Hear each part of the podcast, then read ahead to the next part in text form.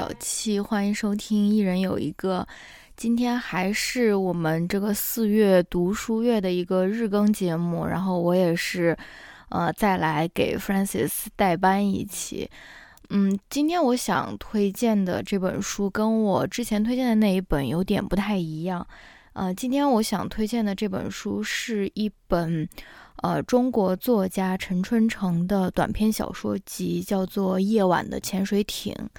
呃，这本书就是跟我之前推荐的那本《N 号房追踪记》是很不一样的，因为它并不是一本，嗯，怎么说以情节取胜的一本书吧，或者说情节脉络非常清晰的一本书。它也它也不是一本纪实文学，它是一本小说。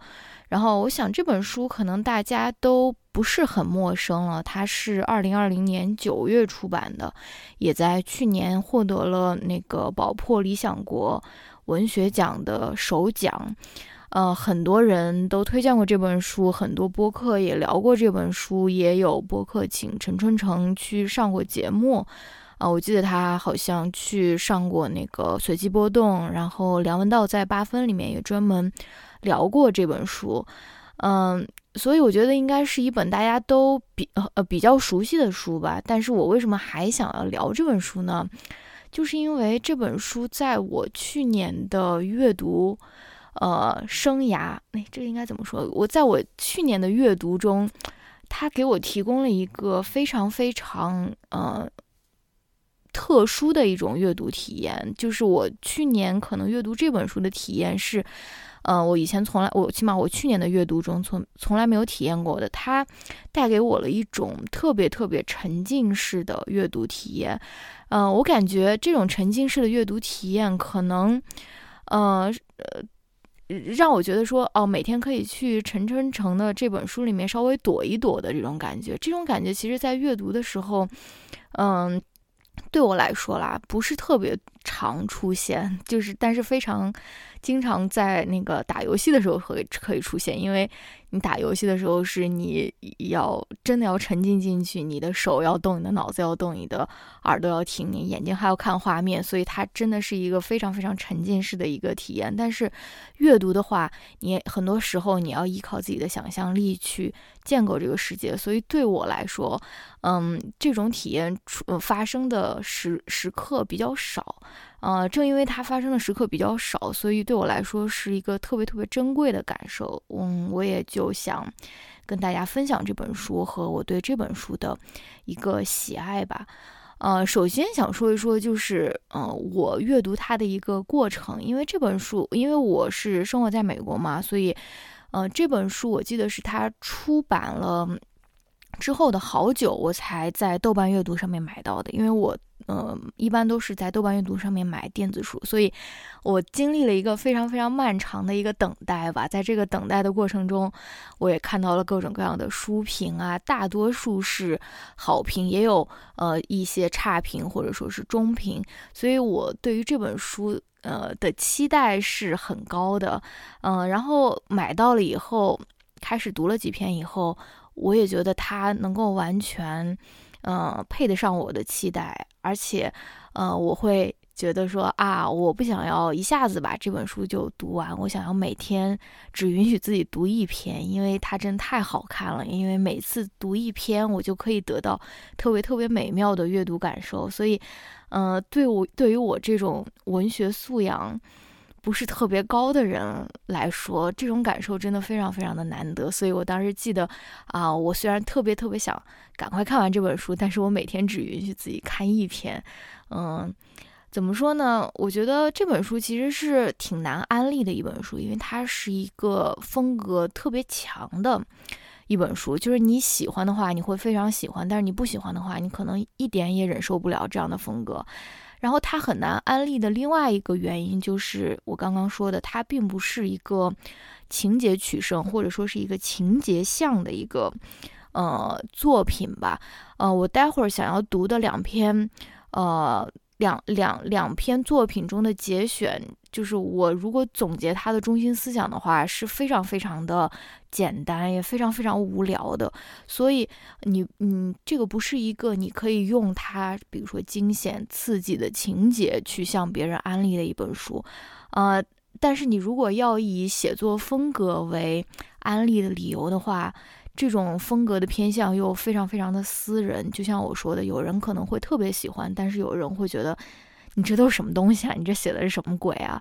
对吧？所以，呃，就像我说，这很难安利。所以我我我能说的就是，大家都去读吧，就是看看你，呃，能不能跟这位作者产生这种 click 吧？你能不能跟他？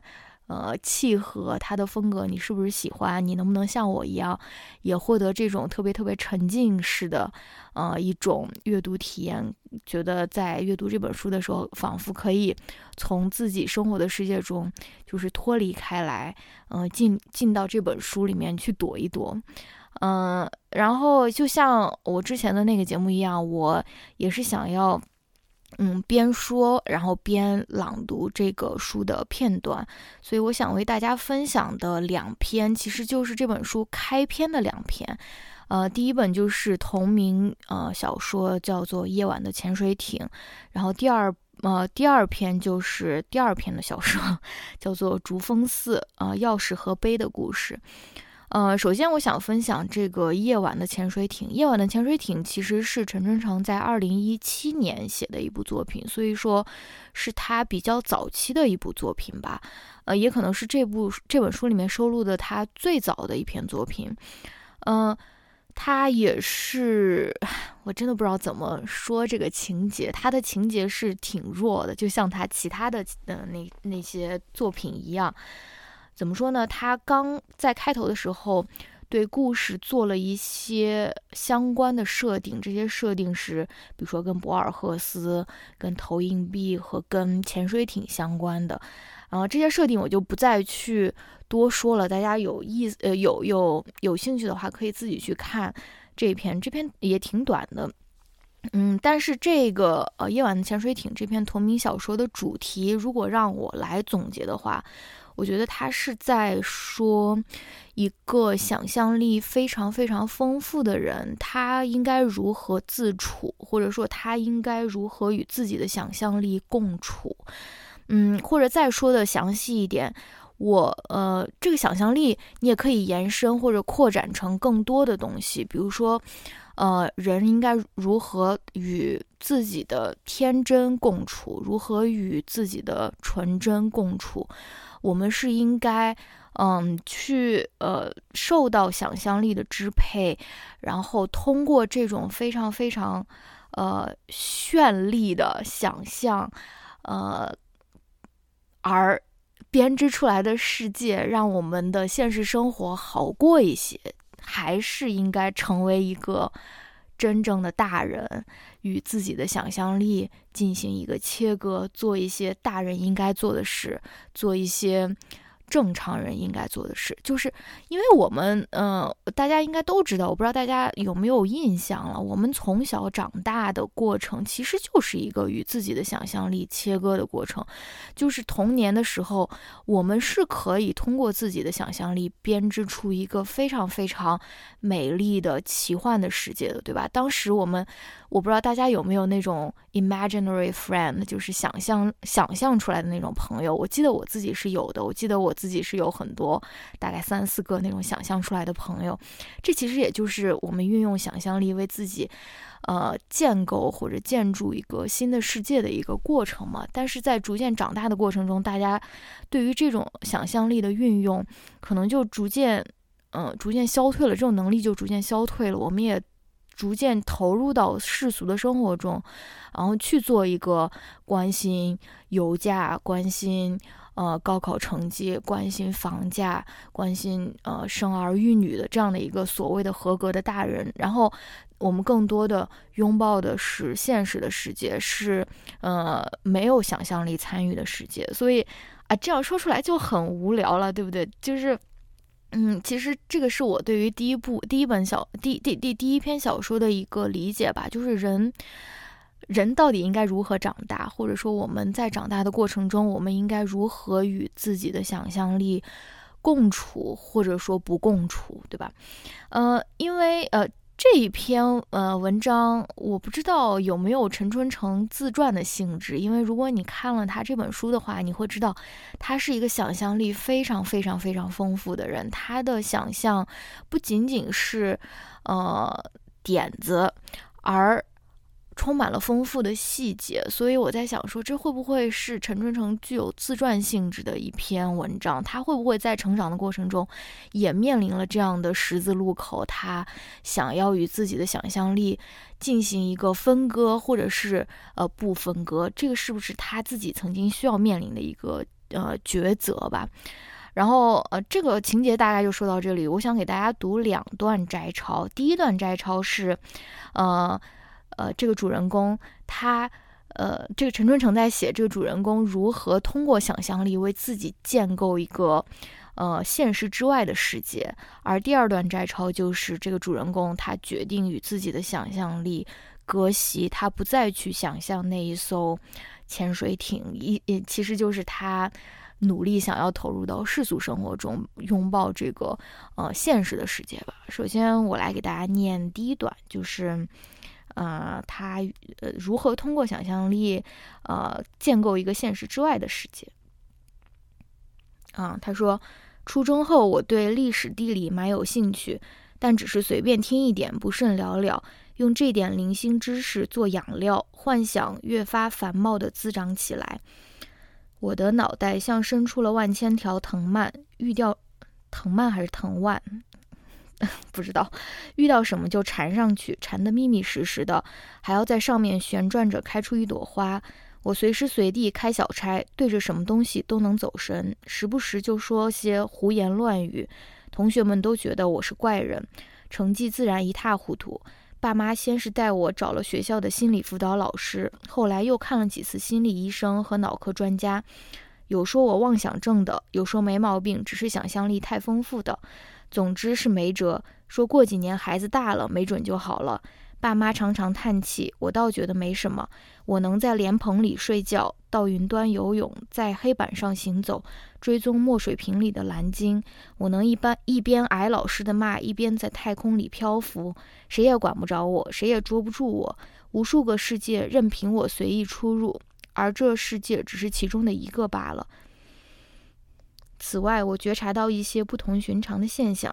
当我想象自己在某幅山水画中攀爬，如果想得很投入，幻想结束后，我会觉得浑身酸痛。有一晚睡前，我看了好久莫奈的睡莲，梦中我变得很小很小，在那些花瓣里遨游。清晨醒来后，枕边还有淡淡幽香。早饭时，母亲问我是不是偷喷了她的香水。由此我推测，只要将幻想营造的足足够结实、足够细致，就有可能和现实世界交融，在某处接通。如果我在幻想中被山林里跳出来的老虎吃掉，也许现实中的我也会消失。当然，我没有尝试过，我只乐于做一个梦境的体验者，并不想研究它的机理。而我相信。当幻想足够逼真，也就成了另一种现实。初二那年，我发明出了新游戏，对着阳光里的浮尘幻想。这时，我已经有了点粗浅的历史知识。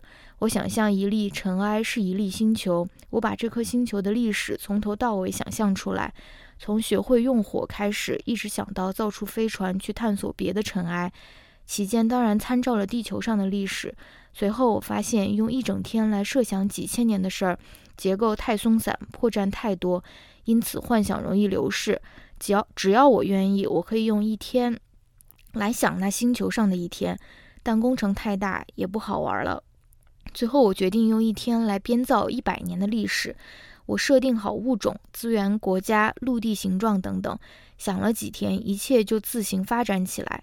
想象这回事就像顺水推舟，难的只是把舟从岸岸上拖进水里。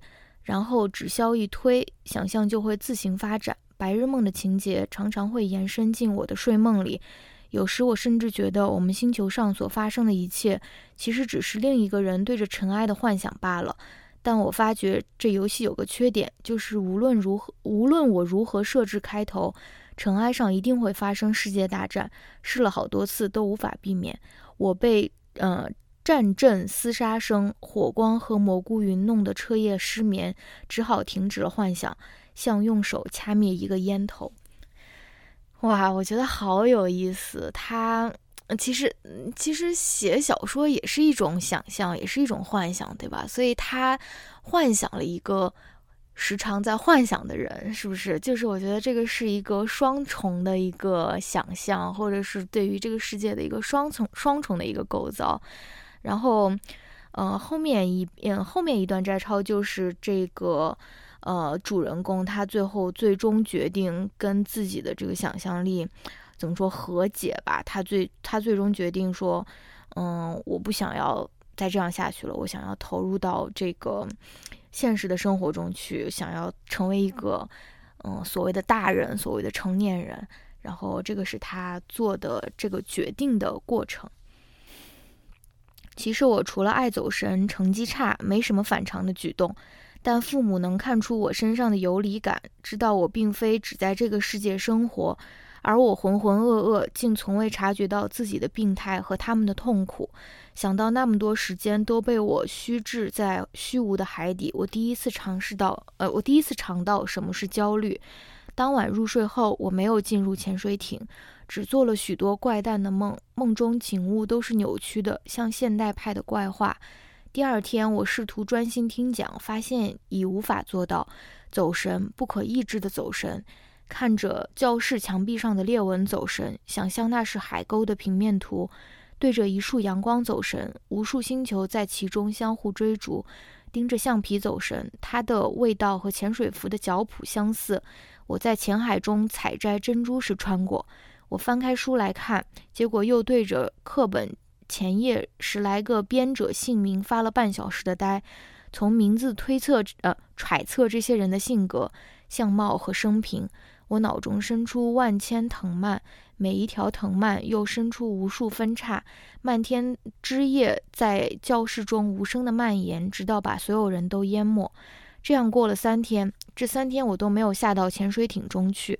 我当然可以想象出一个世界，嗯，那里边的爸妈并不为我担忧，我依然能每夜开着潜艇，而他们毫无察觉地睡在隔壁，陪我在海底漫游。但那晚他们憔悴的面容和疲惫的声音已经刻进我脑中。我做不到那样自欺欺人。同高考相比，去马里亚纳海沟探险实在是太无关紧要的事了。我不忍再让他们，再让他们难过。我要争气。第三天晚上，我想好了对策，关了房门，坐到书桌前，闭上眼。我让所有的想象力都集中到脑部，它们是一些淡蓝色的光点，散布在周身，像萤火虫的尾焰。这时都往我头顶涌去。过了好久，它们汇聚成一大团淡蓝色的光芒，从我头上飘升起来，嗯，渐渐脱离了我，像一团鬼火，在房间里游荡。这就是我的对策。我想象我的想象力脱离了我，于是他们真的脱离了我。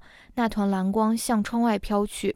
我坐在书桌前，有种说不出的轻松和虚弱，看着它渐渐飞远，最后它像彗星一样冲天而去。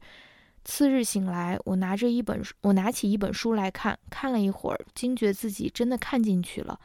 嗯，课堂上听讲也没什么问题，居然整整一小一节课都没开小差，老师说什么我听什么，完全跟得上，再也不会抓住一个词就开始浮想联翩。听课时，对身边一切都能视而不见，这种舒适的麻木真是令人舒，呃，这种适度的麻木真是令人舒适。我好像从热带雨林里一下子跑到了马路上，这里不再有繁密的枝叶、柔软的泥沼、呃斑斓的鹦鹉和吐着信子的蛇，眼前只有确凿的地面和匆匆的人流。于是我一路小跑追了上去。高三一年，我突飞猛进，老师们都说我开了窍，同学们背地里说我脑子治好了。后来的事不值一提，我考上了不错的大学，进了一家广告公司，结了婚。我的脑中再也不会生出藤蔓，成了一个普通的脑袋了。想象力也一般，和常人相差无几。旅游时坐在竹筏上，导游说这座山是虎头山，我说嗯，有点像。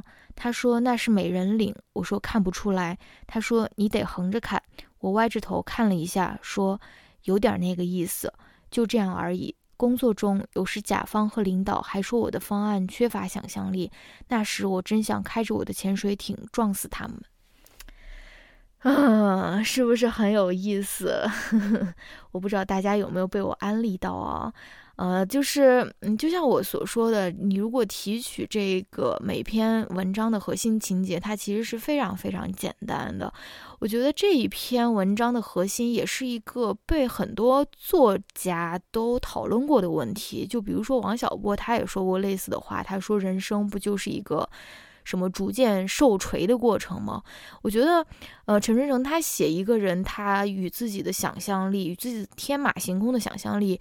剥离的一个过程，他其实也是在写，嗯，人生，嗯，人是怎样受锤的吧？就是你怎样在你的这个庸常的生活中，放弃了去做一个可能不太所谓正常，或者说是，嗯，不太，呃，和和其他人不太一样的人，对吧？我们我们的生活其实，不管你是否是有这样子天马行空的想象力，我们的生活其实都是经历过这样的一个过程的，所以。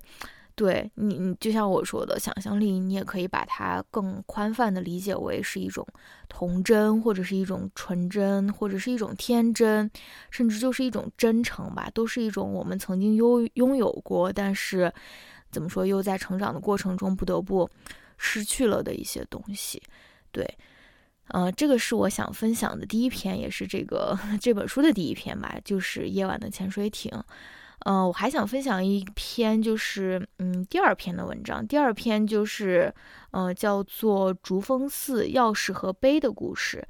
嗯，这一篇是嗯我看过的那些短评里面，我觉得是他呃好评比较多的一篇吧。嗯，他是二零一八年写的一篇文章。我这篇这个这本书是不是按照这个时间的顺序排的呀？就是第一篇是最早写的，我不太清楚了。反正这个主峰寺这一篇是，嗯，二零一八年写的一篇文章。它主要的情节是在说些什么呢？嗯，他是在讲这个主人公他从小嗯在。竹峰寺里面长大，也不能说长大吧。他小的时候经常去竹峰寺，就这样一个寺庙，他去玩儿。然后呢，呃，他也逐渐长大，然后逐渐去上学、去工作。他就很久都没有去竹峰寺，呃，再去看过了。他就投入到了世俗的工作和生活之中，对吧？然后，嗯，某一天，他在换工作的间隙。突然发现他的一他的那个老家的房子好像要被拆掉了，就是好像他突然，嗯，他突然遭受了生活带来的一些，嗯，你说打击也好，或者说是一些非常，嗯，非常迅速的一些变化也好，他突然，嗯，得知说啊，他特别喜欢的这个老家的这个老房子要被拆掉了，所以他就非常慌，他就非常，嗯，就是。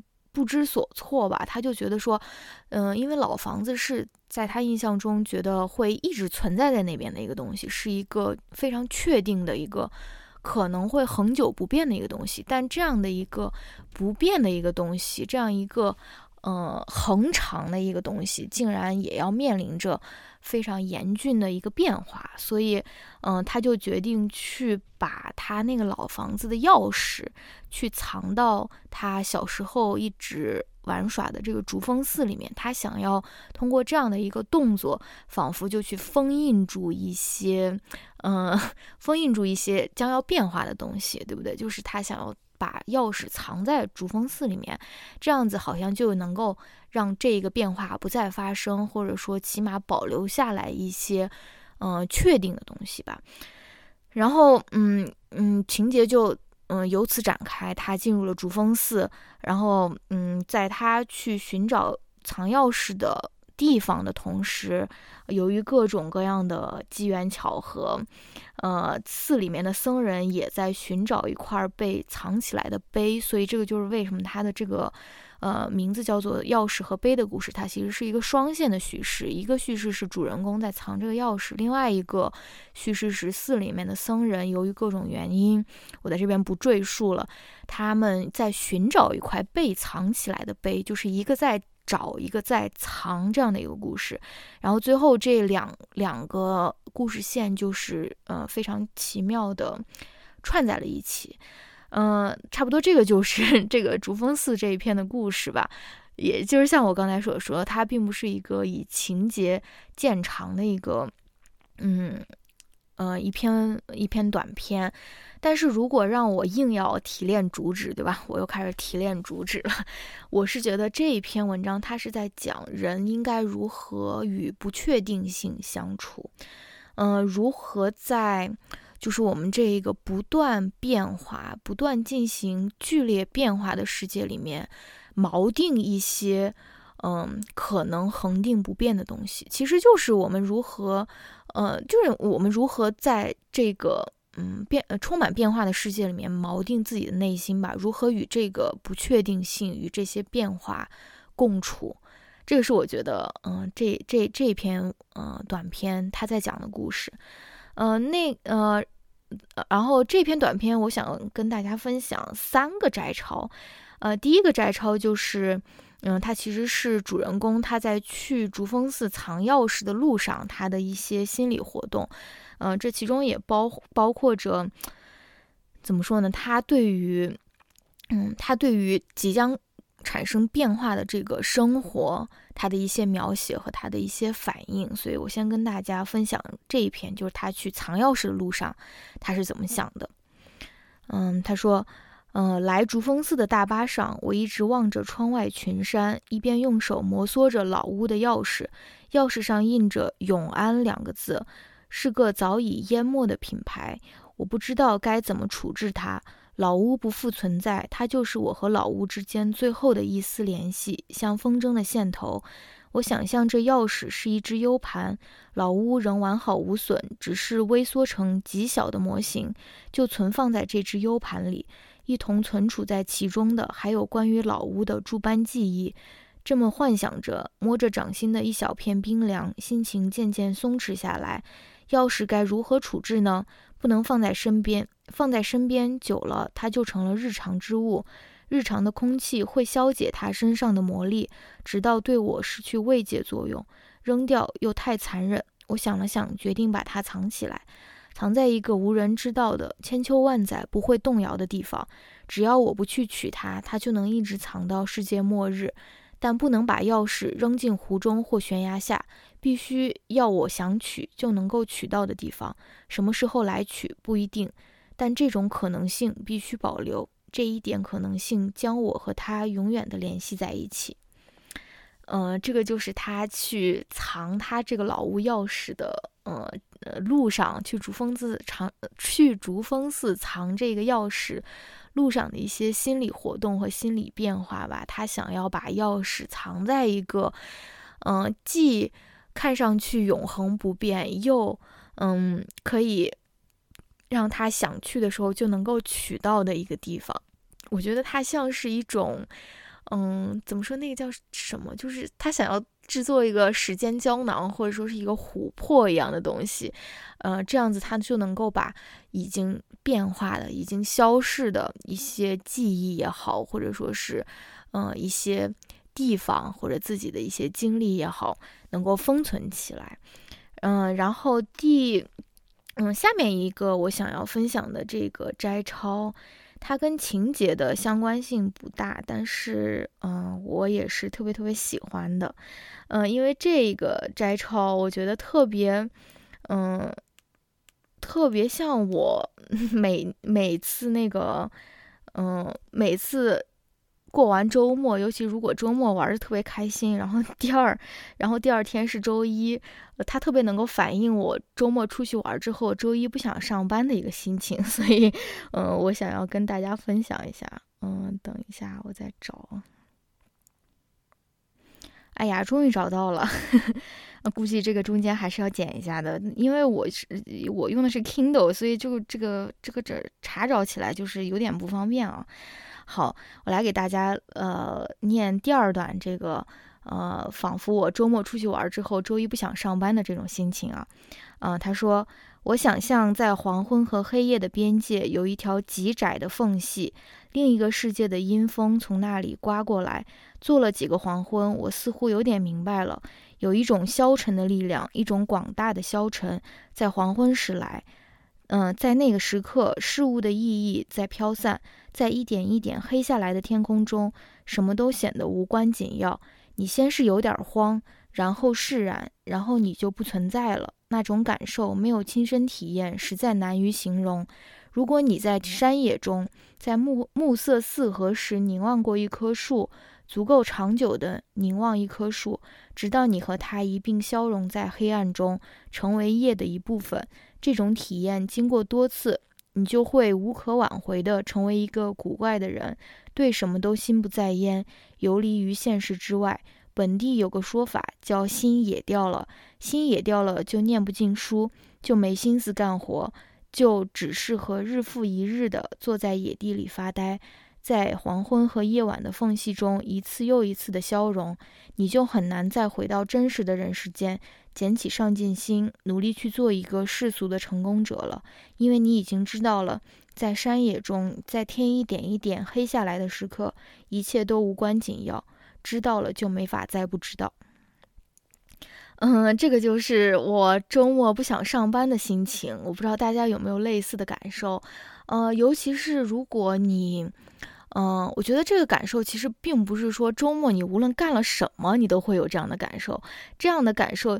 嗯，大大约是在如果周末你去到了一个非常非常好的一个自然环境中，我会有更加我我会有更加强烈的这种感受，就觉得说我们每天为什么要上班，对吧？就是我们每天庸庸碌碌到底是在干什么？有可能是我年纪到了，对吧？我现在越来越觉得说，大自然可比什么 KTV 和夜店要好玩多了。就是你在大自然里面，你就会觉得说。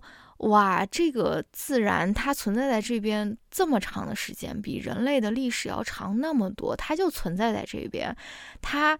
呃呃，就是无论人类的社会如何变化，它一直存在在那里。然后，然后人类经常会自作聪明的做出很多很多奇怪的或者是愚蠢的事情。我们好像觉得自己是世界的世界之王，我们人定胜天，对吧？但其实，自然的力量是无法比拟的。它可以给你带来，就是非常非常巨大的平静，同时它也会，嗯。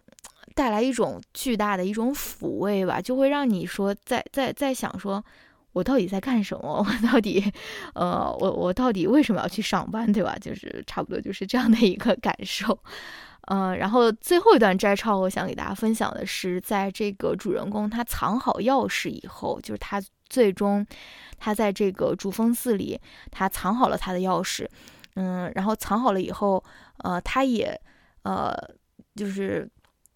Accidentally 应该怎么说？他也一不小心，竟然也找到了那一块大家都在，呃，那些僧人们都在找的碑，呃，他，呃，他他他，然然后他这这两件事情发生之后，他的一些感悟吧，然后，嗯，这就是他藏好钥匙之后的情节，嗯，他说，我用目光随着一笔一画在石板上游走，忽然忽然间得到一种无端的信心。觉得这些字迹是长存久住之物，即便石碑被毁成粉屑，它们也会凭空而在，从从容容，不凌乱，不涣散。他们自己好像也很有信心。看了很久，我站定了，闭上眼。过了一会儿，在黑暗中看见那些笔画，它们像一道道黑色的、呃金色的细流，自行流淌成字、成句、成篇，在死一样的黑里。患者清寂的光，我睁开眼来，心中安定。老屋的钥匙早放在口袋里，这时我摸出来，在手心用力握了握，给它递一点温热，然后环顾桥下，见到石碑和桥墩的缝隙间封着一道很厚的青苔，幽绿。我将青苔小心地揭开一点，然后趁钥匙上的一点热度还没消泯，把它放进去，推了推，塞实了。又把青苔小心地盖上，于是我的钥匙，钥匙里，呃储存的老屋，老屋的周边巷陌乃至整个故乡，就都存放在这里，挨着那块隐秘的碑。青苔日夜滋长，将它盖呃藏得严严实实，谁也发现不了。唯有我知道它的所在。今后无论身处何方，都能用想象和它相通，呃，和它接通。也许多年后，我会一时兴起，重来此地，将它取出；也许永远不会。只要我不去动它，它就会千秋万载地藏在这碑边，直到天崩地塌，谁也找不到它。这是确定无疑的事情。确定无疑的事情有那么一两桩，也就足以抵御世间的种种无常了。我这么想着，最后凝视了一眼那道青苔，那块碑，就钻出桥洞，爬上岸去。啊，我觉得这一篇竹峰寺的主题，其实他在这个里面就说了，他就说，确定无疑的事情有那么一两桩，也就足以抵御世间的种种无常了。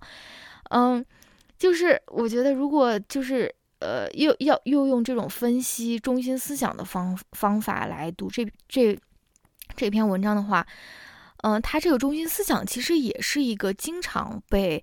呃，谈及或者经常被写到的一个中心思想，就是人如何去面对无常，对吧？这个我不知道大家有没有类似的感受，因为最近不是疫情也比较严重，然后又有战争，又有各种各样不确定的这种灾难的发生，然后有的时候我们会觉得说，啊，人这么弱小，这么。卑微，我们应该如何去抵抗这种巨大的这种无常，对吧？这经常会有一种非常无力的感觉。但有的时候，我又觉得说，人虽然小，但他其实是很有力量的。就是我们可以，呃，去锚定生活中那么一两件非常非常确定的事情。这种确定可能来自你的家庭，可能来自你的爱人，可能来自你的小狗，来自你的小猫，来自。嗯，你的朋友，你的友情，就是或者来自音乐，来自艺术，都都无所谓。就是在这么巨大的一个变化的一个时代当下，我们其实可以，也是可以通过锚定这么一两件所谓确定的事情，来为自己提供，呃，给自己提供一些心灵上面的抚慰，对吧？就是，嗯，我觉得他其实就是在讲这样的一个故事了，就是。我不知道大家通过我读的这两篇有没有对于陈春成有一个比较，呃，大概的一个了解。总归，呃，一就是，和如果按照我们以前语文课的分析方法，它其实很多的主题是很多很多，嗯，以前的作家都写过的。但是陈春成他能够以他的这个想象力去。嗯，给他的这个故事非常非常丰满的细节，而这个细节我觉得是特别特别难得，也特别值得去阅读的。也正是由于这些细节，它能够提供给我一个非常饱满的一个想象的一个世界，让我可以有这种沉浸式的阅读体验。总之，我非常推荐大家去读这本书了。嗯，我觉得，呃。因为他，就就像我所说的，在一个不确定的一个世界里面，嗯，锚定一两件确定的事情吧。而我觉得文学可能也可以为我们提供这样的一种所谓的确定，或者所谓的一种抚慰。就是世界再糟，我们还有一个可以通过文学或者通过文字建筑出来的世界，而我们在里面，我们是可以无拘无束，或者嗯，而且自由自在的，就是。嗯，非常非常推荐大家去嗯读这本书。然后我最后的这个这个总结发言真的太太那个 cliche 了，大家嗯希望大家可以原谅我的这种就是总结强迫症。我真的是非常受不了自己，就是每次要先分析一下，然后再进行一个高屋建瓴的一个总结啊。反正哎，差不多就是这样吧。希望大家呃喜欢这个分享，然后可以去读这本书。OK，拜拜。